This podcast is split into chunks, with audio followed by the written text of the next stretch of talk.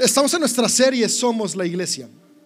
Y cuando nos damos cuenta que la iglesia somos las personas, podemos ver que CDO no está limitado a este espacio. Un espacio bonito, cómodo, que se ha construido a través de años de sacrificio y esfuerzo. Pero CDO es más que este auditorio. CDO son cada uno de ustedes y donde quiera que ustedes están, ahí está CDO. Pero CDO también eres tú que nos estás viendo en línea, que semana a semana te conectas y que la visión que Dios nos ha dado es una visión con la que conectas de amar a Dios, amar a todos e influenciar el mundo desde donde quiera que nos ves. Cuando vemos las estadísticas de quienes nos ven es increíble cómo nos ven no solamente en nuestro país, sino en otros países y, y con la tecnología de hoy podemos seguir influenciando el mundo. Puede que digas, ¿cómo vamos a influenciar el mundo? Distintas formas y hoy la tecnología nos ayuda a llegar súper lejos. Así que bienvenidos los que están en línea y los que están aquí en CDO. Y cada año buscamos tomar un tiempo justamente para recordar esto. La iglesia somos nosotros. La iglesia eres tú. La iglesia somos las personas. Cuando Jesús dijo, edificaré mi iglesia, lo que más me gusta es que Él se refería a que quien edifica tu vida es Él. Así que si el día de hoy tú estabas pensando que, que tu vida ocupaba una mejora, déjame decirte que la mejor persona que puede darle el upgrade que necesitas está en ti para edificarte y ese es Dios. Jesús edifica su iglesia, es decir, Jesús te edifica a ti, me edifica a mí, nos transforma y nos lleva cada día a avanzar, a seguir cumpliendo nuestro propósito. Y en esta serie esperamos ser inspirados en eso, en recordar que lo mejor está por venir, porque los cambios necesarios están sucediendo hoy, porque permitimos que el Espíritu de Dios obre a través de nosotros para ver cosas extraordinarias. Y el día de hoy, el mensaje de hoy se llama milagros de gracia. En CDO creemos que los milagros suceden en la segunda milla. Jesús le dijo a sus seguidores que cuando alguien, en la época de Jesús había una ley que si un soldado romano te pedía que cargara sus cosas, su mochila, sus armas, lo que él traía, por ley, tú tenías que cargarla por una milla. Ahora, una milla no es como hoy, 1.62 eh, kilómetros, no, una milla eran mil pasos. Tú tenías que ir mil pasos con el soldado cargando sus cosas. Pero Jesús les dijo, pero ¿saben qué? Yo les digo algo distinto. Cuando te pidan que cargues una milla, tú lo que vas a hacer es ir dos millas. Porque en la segunda milla es donde comienza a aparecer lo extraordinario, donde el soldado se va a preguntar, ¿qué le pasa a esta persona? Normalmente van contando 998, 999 mil, listo, ahí nos vemos, ya no me puedes hacer nada. Pero este amigo va en el 1800 y sigue avanzando. Y, y esto comenzaba a crear una atmósfera de algo distinto está sucediendo. No todos van en la segunda milla. Pero quienes van en la segunda milla experimentan milagros, porque milagros suceden en lo extraordinario y lo diferente entre lo ordinario y lo extraordinario está en el extra. Yo creo que cuando tú y yo damos el extra, cosas mejores suceden. Damos el extra con nuestra pareja, damos el extra con nuestros hijos, damos el extra en el trabajo, damos el extra con nosotros mismos. Y algo que me encanta es que si alguien vive en el extra es Dios. Y para Dios nunca va a haber un límite, nunca va a haber algo que detenga que te ame. Va a haber algo que detenga que pertenezcas, algo que detenga que puedas tener un lugar en su mesa. No importa que creamos que nos limita, el amor de Dios es extraordinario. Así que siempre abre las puertas para todos. Y en esa apertura para todos es donde podemos experimentar milagros de gracia. Y la iglesia es eso, la iglesia es un reflejo de Jesús. Estamos llamados a amar como Jesús. Marcos, al capítulo 2, en los versos del 12 al 17, podemos ver que Jesús va caminando y se encuentra con Leví. Y en los primeros capítulos de, Marcos podemos ver cómo va Jesús reclutando a sus seguidores. Y no solamente va, va, reclutando a aquellos que van a seguirlo, sino a aquellos en los que va a invertir su vida para que cuando Él ya no esté, ellos continúen la misión. Y lo asombroso es que Jesús no va a buscar a estas personas a, los templos.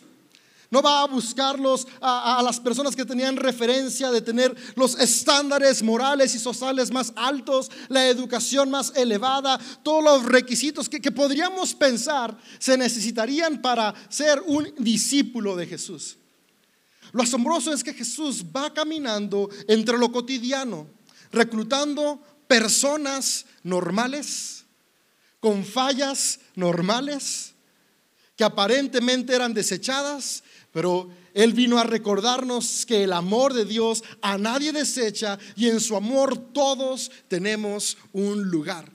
Y es en esta búsqueda que hace Jesús y que yo estoy seguro que Él hace intencional para que el día de hoy tú y yo pudiéramos recordar que, que aún en medio de nuestro momento más oscuro, su amor sigue estando ahí y podemos estar cerca de Él. E, él comienza esta búsqueda y llega el momento en que se topa con Leví. Ahora, ¿quién es Leví? Leví era un cobrador de impuestos. Y los cobradores de impuestos en la época de Jesús eran de lo peor. Porque estos cobradores de impuestos eran personas de ascendencia judía, pero que trabajaban para el imperio romano. Y el imperio romano era un imperio que estaba oprimiendo a no solamente a la región de Judea, era el imperio del momento, y cobraba impuestos abusivos en todos los lugares que estaba. Entonces eran personas mal vistas porque eran judíos del lado de los romanos para oprimir a los judíos. Pero no bastaba esto, no simplemente se alaban con ellos, sino que decían, pues ya que estamos aquí vamos a aprovechar. Y Roma me pidió que te cobrara 100, pero yo te cobro 120 para quedarme 20. Y esta era una práctica que parece que hasta el día de hoy no se ha acabado en las ondas de gobierno. Qué triste. Pero te, te, explico para que podamos ver quién era este Leví. Alguien indeseado, alguien corrupto, alguien que no calificaba para lo que tú y yo podríamos pensar que se necesita para ser discípulo de Jesús. Sin embargo, dice el relato de Marcos 2, que Jesús pasa, lo ve y le dice, ven y sígueme. Jesús no le dice, hey Leví, veo potencial en ti. Hay un gran potencial desde que naciste, pero necesitas cambiar primero. Mira, Ve y cambia de esta manera, vete al templo, toma estos cursos, muestra arrepentimiento por tantos años y después sígueme. Tenemos un lugar para ti. No. Tampoco Jesús vino y le dijo, hey, Levi, has desperdiciado tu vida, ¿qué te pasa? Eres un bruto. Sabes que si no cambias te va a ir mal. Pero hey, cambia y sígueme y, y vas a ver que te va a ir mejor. Tampoco. Jesús solo se acerca y le dice, hey, tal como eres, ven y sígueme. Alguien me preguntó un día, ¿por qué en CDO decimos ven tal como eres? ¿Por qué decimos todos son bienvenidos? La respuesta es porque CDO es una iglesia cristiana. Y una iglesia cristiana es una iglesia que ve como ejemplo a Jesús el Cristo. Y si Jesús les dijo a todos, vengan tal como son, ¿por qué nosotros no vamos a hacer lo mismo? Y sabes qué es lo increíble de esto? Que puede ser una iglesia para todos, nos permite que hoy tú y yo seamos parte. Porque tal vez los que tenemos 2, 3, 4, 5, 10, 15, 20 años, ya, sentimos que somos parte de CDO. Y tal vez nuestra vida ha ido cambiando y tal vez el día de hoy nos consideramos como personas que cumplimos los requisitos desde nuestra perspectiva para pertenecer al cuerpo de Cristo. Pero tal vez podemos hacer un poco de memoria y recordar la primera vez que conectamos con el mensaje de amor de Jesús. Y justamente esa gracia que permite milagros para todos es la gracia que un día recibimos, que nos permitió conectar con el amor de Dios. Y esa gracia que un día recibí es la gracia que nuestro mundo necesita y es la gracia que Jesús mostró. Una gracia para todos, porque todos podemos conectar con su amor. Y dice este verso algo importante, quiero leerles cómo, cómo va el desenlace de esta invitación de Jesús a Leví para que sea su discípulo. Dice verso 15. Más tarde, Leví invitó a Jesús y a sus discípulos a una cena en su casa. Estaba muy contento. Seguramente dijo, wow, Jesús me invitó a ser su discípulo, tengo que invitarlo a cenar a mi casa. Dice, junto con muchos cobradores de impuestos. O sea, cuando tú quieres celebrar, quieres celebrar con los tuyos, ¿no? O sea, invitó a sus amigos. Eh, invitó con los que jugaba fútbol en el barrio, invitó eh, con los que planeaba las tranzas, y invitó a la gente con la que él se relacionaba y dice, eran cobradores de impuestos y otros pecadores de mala fama. Sabemos pecadores con buena fama, porque sabemos esconderlo bien. Hay pecadores de mala fama que les vale, y estos eran los amigos de Leví. Y, y dice que con estos va a comer Jesús, y entre paréntesis el autor recalca, había mucha de esa clase de gente entre los seguidores de Jesús. Porque tú y yo podríamos pensar que Jesús no tenía problema en ir una vez con Leví y sus amigos de mala fama. Pero el autor hace un énfasis para recordarnos que Jesús va tan cómodo con Leví y estas personas que tenían mala fama, porque él no tenía ningún problema que entre sus seguidores ya hubiera personas como Leví y sus amigos. Porque Jesús después dice unas palabras increíbles. Y ve, dice que una vez que Jesús estaba ahí, Dice el verso 16, cuando los maestros de la ley religiosa, que eran fariseos, lo vieron comer con los cobradores de impuestos y otros pecadores, le preguntaron a los discípulos, ¿por qué come con semejante escoria? Cuando Jesús los oyó, les dijo, la gente sana no necesita médico, los enfermos sí. No he venido a llamar a los que se creen justos, sino a los que saben que son pecadores. La misión de Jesús es poder sanar todo aquello que está enfermo. Y si somos honestos, en cada etapa de nuestra vida hay algo que necesita ser sanado. No importa si tú y yo tenemos 5, 10 o 15 años siendo parte del cuerpo de Cristo, seguimos siendo personas en transformación. El médico es Dios. Líderes, pastores, personas que contribuimos de distintas maneras, no somos el que va a curar. Seguimos siendo personas que contamos cómo nos han curado y cómo el que nos ha curado te puede curar a ti también. Y es algo que todos podemos hacer. Y cuando entendemos esa parte nos damos cuenta que no soy mejor, sino que simplemente tengo algo que todos pueden recibir también, que es la gracia transformadora de Jesús. Y es lo que Jesús le dice a, los fariseos, a estos maestros de la ley, a estas personas que conocían las reglas y buscaban seguirlas al pie de la letra. Incluso reglas que ni siquiera Dios las había puesto, pero ellos habían inventado para sentir que agradaban tanto a Dios. Y les decía, espérense. no, no se trata del sano, sino de lo que puede sanar en ti. Y algo que me gusta es que después Jesús también buscaba la manera de recordarles que aunque ellos se sentían perfectos, había cosas que podían cambiar. Hay un momento donde les dice algo que suena fuerte. ustedes son como sepulcros blanqueados. Se ven muy bonitos por fuera, pero muy sucios por dentro. Su buscador de internet se ve intachable, pero si me meto al incógnito, ¿quién sabe qué voy a encontrar? Porque al final de cuentas todos tenemos algo que necesita ser sanado. Cuando todos conectamos con esta realidad, que todos necesitamos algo que necesita ser sanado, podemos empatizar con quien nos rodea. Y lo increíble es que para Dios no hay cosas más graves que otras. Porque el amor de Dios cubre multitud de faltas. No importa si tu falta es una falta pequeña o es una falta enorme, la gracia de Dios alcanza para todo tipo de faltas. Entonces, ¿para quién es la iglesia? Podríamos preguntarnos. ¿Quién puede formar parte de ella? ¿Quién puede cantar? ¿Quién puede darme la bienvenida? ¿Quién puede participar? En ocasiones esperamos que quien participa sea alguien ya perfecto, pero podemos ver que Jesús invitó a Leví a seguirlo, a participar, a ser de quienes les daban el pan cuando lo multiplicaba, a ser de quienes iban y oraban por otros, a ser de quienes compartían su misión con las personas. A alguien imperfecto. La iglesia es para imperfectos, porque si somos honestos, todos los humanos tenemos alguna imperfección. Y lo que me encanta de Jesús es que Jesús, aún conociendo las debilidades de sus discípulos, los amaba y seguía confiando en ellos. Judas murió equivocándose. Aún así, cada día Judas tenía un lugar en la mesa de Jesús. El día que iba a traicionar a Jesús, dice, Jesús estaba sentado y, ¿alguien aquí va a traicionarme? Pero Jesús no le cerró la puerta a Judas, ni siquiera dijo, Judas, levántate y, ya vete, porque ya, ya, no puedes ser parte por lo que vas a hacer. No, Judas solito decidió levantarse e irse. Y es que esta es nuestra decisión.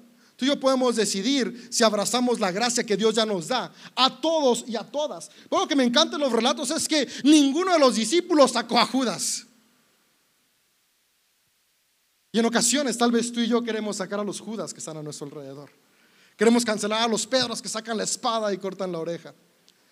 O queremos prohibirle la entrada a los Leví que, que, tienen mala fama.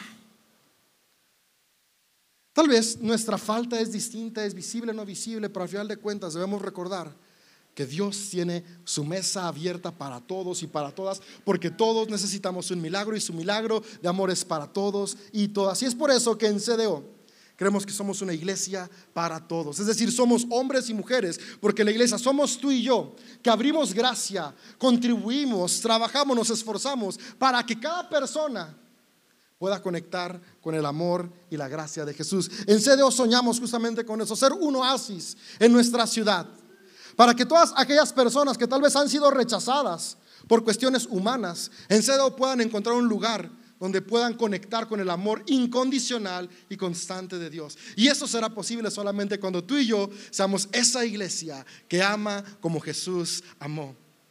Por eso Jesús le dijo a sus discípulos, les doy un nuevo mandamiento, que amen como yo los he amado. Cuando puedo ver ese amor incondicional de Dios en mi vida, puedo comenzar a brindar ese mismo amor incondicional a las personas que nos rodean. Ahora, ¿por qué esto es importante? Porque es importante abrir la iglesia para todos, porque todos tenemos una necesidad. Y hay necesidades que únicamente Dios puede saciar.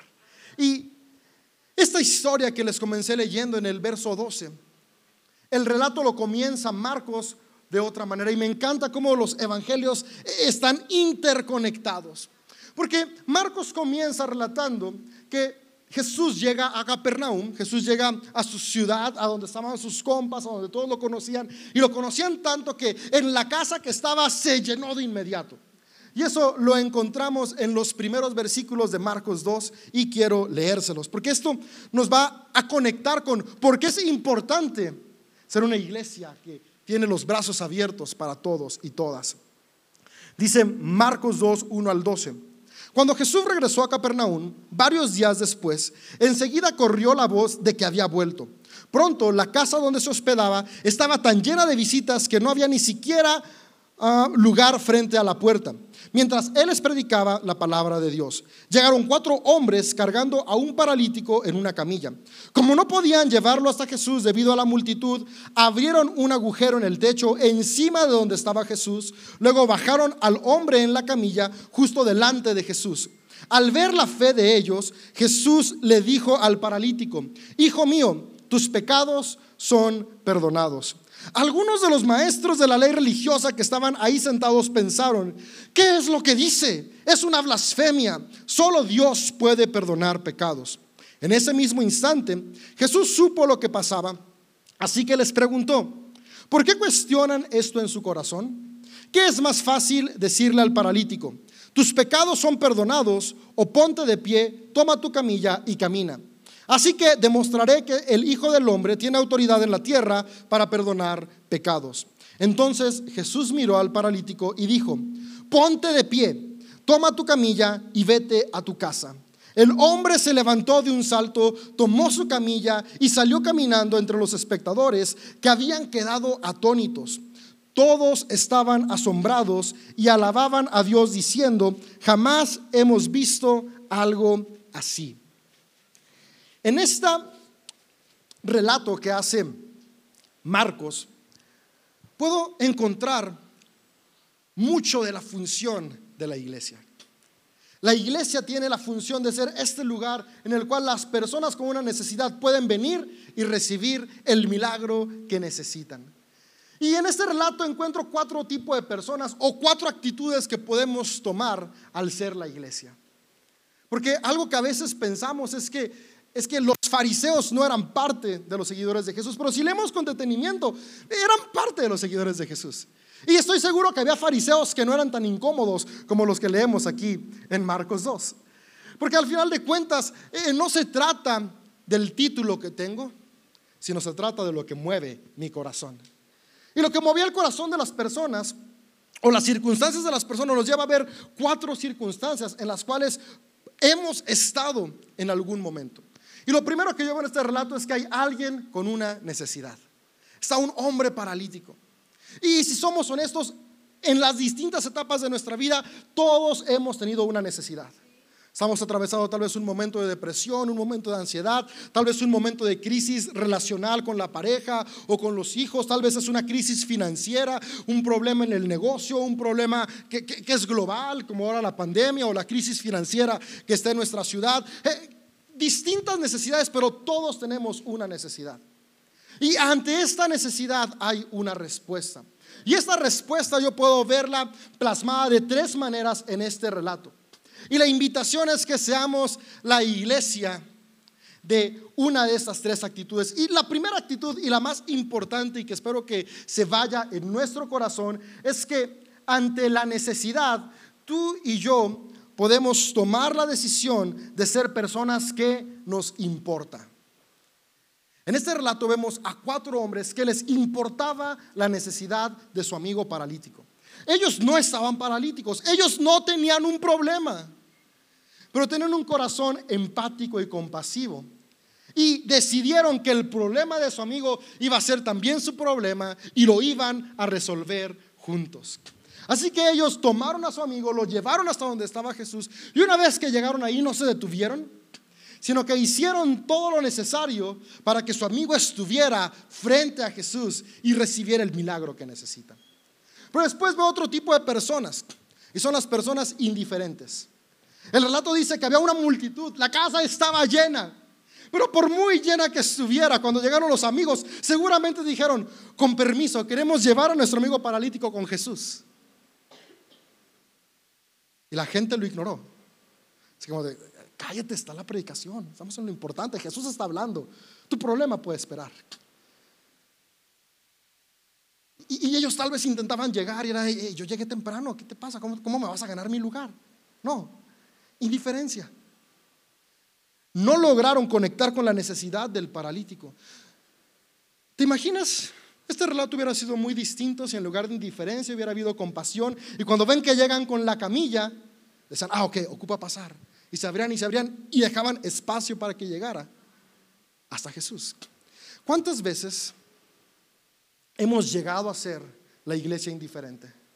Que vemos la necesidad a nuestro alrededor, pero ah, yo no conecto con esa necesidad. Yo, no tengo los problemas de ellos. Déjalos que, que levanten la voz para ver quién escucha los derechos que piden. Déjalos que, que, encuentren otro lugar. Hay otras organizaciones que los pueden apoyar. Aquí estoy muy contento cantando Jesucristo basta.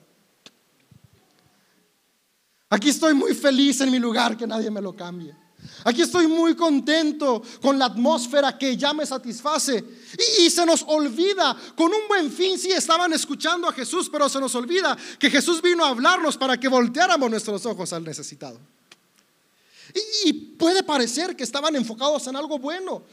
Escuchar a Jesús, estoy seguro que, que era buenísimo. Pero, pero ¿cuántas veces nos distraemos de lo importante contra lo urgente? Era importante escuchar a Jesús, sí, pero era urgente que le dieran paso a este hombre para que Jesús lo sanara. Pero qué increíble que había cuatro hombres que hicieron de ellos la necesidad de su amigo y la indiferencia no los detuvo. ¿Sabes? CDO ha avanzado porque ha habido cientos de personas que no han sido indiferentes, que semana a semana a través de más de 30 años han seguido construyendo la iglesia y estoy seguro que seguirá habiendo cientos de personas en CDO que seremos personas que nos interesamos por las necesidades de otros para seguir extendiendo el reino en nuestra ciudad. Y después estaba otro tipo de personas, los que no nada más eran indiferentes, sino que sí se daban cuenta del problema, pero eran criticones están estos fariseos que cuando después de ver todo el esfuerzo que hacen los amigos porque llega el paralítico con Jesús, en lugar de decir, wow, qué bueno que lo pudieron acercar a Jesús. ¿Y tú por qué haces eso? Jesús, ¿tú por qué le perdonas los pecados? Empezaron a buscar de qué quejarse en lugar de buscar en qué contribuir. Y, la posición que tú y yo tomemos ante la necesidad de otros determina los milagros de gracia que se pueden experimentar. Ahora, aquí lo que yo quiero que tú y yo nos volvamos conscientes y hasta cierto modo convenencieros es que si somos honestos en todo momento o en algún momento vamos a enfrentar una necesidad donde vamos a ocupar la gracia de quien nos rodea. La gracia que hoy otorgo es la gracia que mañana necesito. O tal vez la gracia que hoy estoy negando puede ser la gracia que mañana necesiten. En los últimos meses han salido un montón de escándalos de pastores de iglesias muy grandes. Y hay uno que, que sucedió que, que en realidad rompió mi corazón porque eran dos hombres que yo admiro mucho. Y uno de estos hombres, que era uno de los personas de staff principal de, de este pastor, le fue infiel a su esposa. Y se hizo público, se hizo un escándalo, hasta sacaron series en la televisión de lo que hizo. Y, y su pastor le dio la espalda, no le dio gracia en el momento que ocupaba. Ahora, no estoy diciendo que gracia exime consecuencias. No, no, no. las consecuencias las vamos a afrontar con responsabilidad. En CDO hemos dicho, los errores no los atravesamos con culpa, los atravesamos con responsabilidad. Hay consecuencias que tenemos que atravesar. Pero este líder a su discípulo le dio la espalda, literalmente, a él y a su familia. No, aquí somos una iglesia de santidad y eso no se permite. Va, para afuera, después de décadas de ser alguien clave en la organización, para afuera. La ley del hielo, literal. O sea, tan fuerte fue el rollo que, se hizo este documental que está por ahí en plataformas digitales. Y al principio era como de dos bandos, ¿no? El bando de sí, qué bueno que fue así de duro, es lo que ocupamos en la iglesia, esa fuerza. Y otros que era como de, ah, tal vez un poquito más de gracia y otros indiferentes. Pero, pero la parte de la historia triste acá es que más o menos seis meses después, salió a la luz que este pastor que no mostró gracia hacia su discípulo, también le había sido infiel a su esposa. Y en ese momento él esperaba recibir la gracia de su equipo. Y su equipo también lo votó. Importándoles nada a los treinta y tantos años de esfuerzo y sacrificio construyendo una comunidad. ¿Y a qué voy esto? Es que la gracia que él negó fue la gracia que un... Que gracia es eliminar nuestras consecuencias, pero es acompañarnos en la restauración de nuestros errores. Es lo que vemos a Jesús hacer. Jesús no desechaba, Jesús amaba, acompañaba y restauraba. Como iglesia, ¿cuántas veces, como individuos, partes de la iglesia, hemos negado la gracia que alguien necesita? Y pasan los años y de repente nos damos cuenta de, ah, yo también la ocupaba. ¿Qué tal si hoy comenzamos a hacer una iglesia que damos gracia? O tal vez el día de mañana no lo ocupamos, pero si lo ocupamos, sabemos que estamos actuando como Jesús actuaba. Porque a final de cuentas lo que más importa son las personas. Y cuando tú y yo somos como Jesús, permitimos que su gracia actúe milagros. Esta historia terminó con un desenlace distinto. Y al final de cuentas, el cuerpo de Cristo es muy grande, y hubo otro pastor y otra iglesia que vio a este discípulo, a este pastor, atravesando esta crisis y lo acogió por dos años, lo acompañó en su proceso de restauración. Y hoy sus familias están restauradas, están juntas y de nuevo está siendo parte de una iglesia. Porque hubo alguien que vio gracia, alguien que actuó como Jesús. Y también ese otro pastor que no tuvo gracia, aunque su equipo lo votó. Hubo otro equipo de pastores que el día de hoy lo está acompañando en su restauración. Yo espero que tú y yo podamos ser esas personas. Cuando alguien no encuentra gracia, seamos personas que les dan gracia. Porque actuamos como Jesús actuó. Que podemos ser como Jesús con Leví. Hicimos, ven y sígueme. Tienes un lugar. Y nuestro pastor dijo hace un momento, el amor de Dios es tan grande que nos acepta y nos cambia, pero el que nos cambia es Dios. En el proceso, ¿cuál es nuestra tarea? Amar.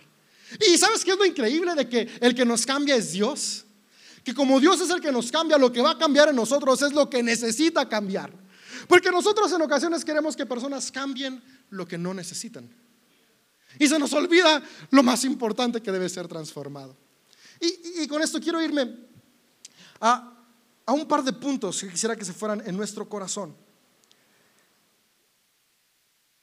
Y es esta parte de gracia audaz. Los amigos cuando ven todos los obstáculos, hacen lo necesario para llevar a su amigo con Jesús. Rompen el techo. Y romper el techo es difícil. El techo tiene que ser resistente porque tiene que aguantar la estructura. Y el techo a veces lo vemos en imágenes, y, creo que una vez les conté, nos imaginamos que era de paja, y pues claro, nomás abrieron. No, no, no, eran techos de adobe, eran techos fuertes, que tenían que, que poder contrarrestar el clima fuerte de la región. Les costó trabajo romper el techo. Y no solo trabajo, sino dinero, porque no era el techo de su casa. Así que estoy seguro que el dueño de la casa ahí no fue indiferente y sí dijo, lo rompes, lo pagas. Pero ellos estaban dispuestos a invertir, tiempo, talento y tesoro para que su amigo conectara con Jesús. Pero una vez que llega con Jesús y Jesús está frente a él, yo creo que todos esperábamos, o al menos ellos cuatro esperaban que Jesús le dijera, levántate y camina. Pero Jesús le dice primero, hey, tus pecados te son perdonados. Porque Jesús sabe lo que necesitamos. Nosotros vemos la necesidad urgente, pero Jesús ve la necesidad de nuestro corazón. Por eso cuando dejamos que Jesús sea el que cambia nuestra vida y dejamos que Jesús sea el que cambia la vida de quienes nos rodean, entendemos que cada proceso es diferente. Y cada uno necesitamos cambiar cosas distintas. Yo espero que podamos ser una iglesia que rompe techos, para que personas puedan conectar con Jesús, que rompe paradigmas, que rompe el status quo, que rompe lo que tal vez la norma ha dicho por años, pero que hoy está separando a hombres y mujeres del amor y la gracia de Dios. Porque si tú y yo tuvimos la oportunidad de conectar con ella, todos merecen esa misma oportunidad. Y tú y yo podemos ser como estos cuatro amigos que rompemos techos para que todos puedan recibir el perdón y el milagro divino. Dice, el verso 5, al ver la fe de ellos. Y con esto quisiera ir cerrando, porque esa es la importancia de la iglesia. Sabes, en CDO y en el cristianismo hablamos seguido que, que el cristianismo es una relación personal con Dios. Y si bien es cierto que Dios trata con cada uno de manera personal, al final de cuentas los milagros suceden en lo colectivo. Porque mi fe influye en el milagro del que está a mi lado. Y, me gusta como Jesús dice, al ver la fe de ellos, la fe se ve.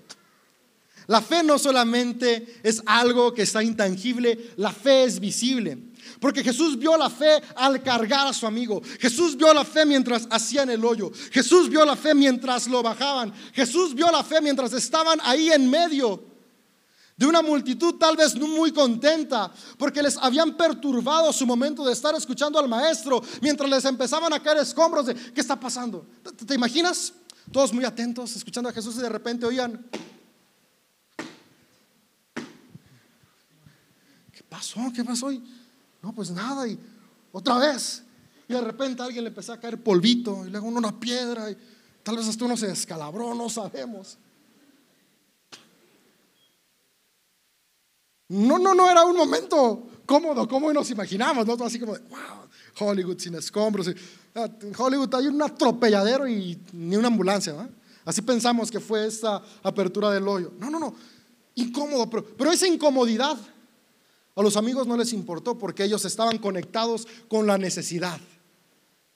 Cuando tú y yo conectamos con la necesidad de nuestros hermanos, nuestros padres, nuestros primos, nuestros amigos, nuestros patrones, nuestra ciudad, comenzamos a tomar el valor que tuvieron esos amigos, el valor que tuvo Jesús, el valor que tuvieron sus discípulos, el valor que han tenido a lo largo de milenios hombres y mujeres que han levantado la voz para que tú y yo hoy podamos recibir el mensaje. Y ese valor nos lleva a levantar la voz y hacer todo lo necesario para que otros también reciban el mismo mensaje de esperanza y el milagro de gracia que Jesús tiene para ellos. Yo no sé cuál sea tu dificultad hoy, pero sí sé que Jesús tiene la respuesta. Y esa respuesta puede ser el milagro de quien hoy está fuera. Y tú y yo podemos ser parte de esa iglesia, una iglesia que no es indiferente, una iglesia que no es criticona, una iglesia que no es juiciosa, una iglesia que es empática y compasiva, una iglesia que es como Jesús. Porque esa es nuestra misión, amar como Jesús. Somos la iglesia, somos hombres y mujeres que amamos con empatía y compasión y hacemos todo lo que está en nuestras manos, porque cada persona experimente el amor de Cristo Jesús. Dice el verso 7, le estaban diciendo los fariseos una vez que está el paralítico ahí, e, esto es blasfema. ¿Por, ¿Por qué dices eso? E, espérate Jesús, tú no puedes perdonar. O sea, Jesús, ¿quién te dijo que hacer un hoyo en el techo y bajen un paralítico es la forma bíblica de hacer sanidades. ¿Quién te dijo que, esta es la forma de la sana doctrina para hacerlo? Pero Jesús dijo, el medio para hacerlo es el amor. Y el amor no se limita, el amor se extiende. Y si hoy puedo hacer algo bueno por alguien, lo voy a hacer. Porque no estoy aquí para juzgar, no estoy aquí para criticar, no estoy aquí para hacerme el de la vista gorda, estoy aquí para actuar con amor. Y yo creo que juntos podemos ser esa iglesia que cambia nuestras familias.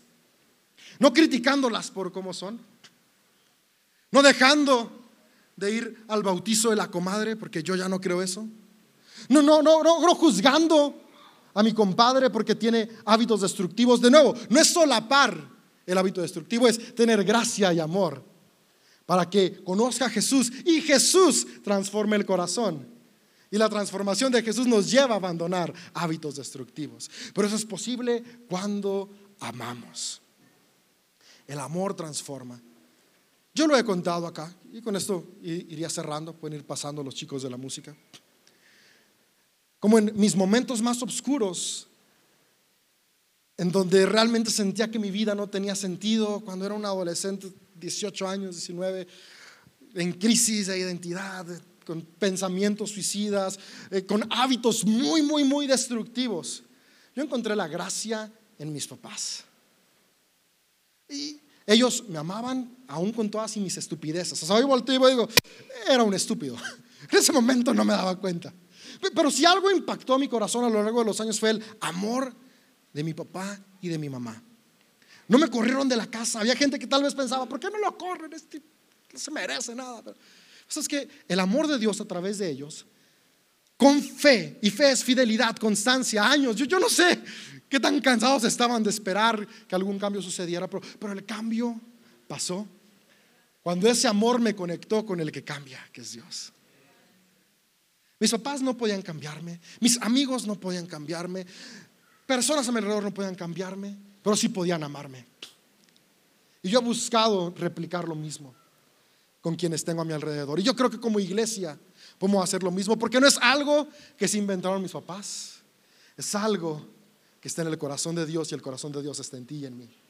Es la forma en la que Jesús edificó la iglesia. Y si tú y yo la edificamos con compasión y con amor, veremos milagros suceder a nuestro alrededor.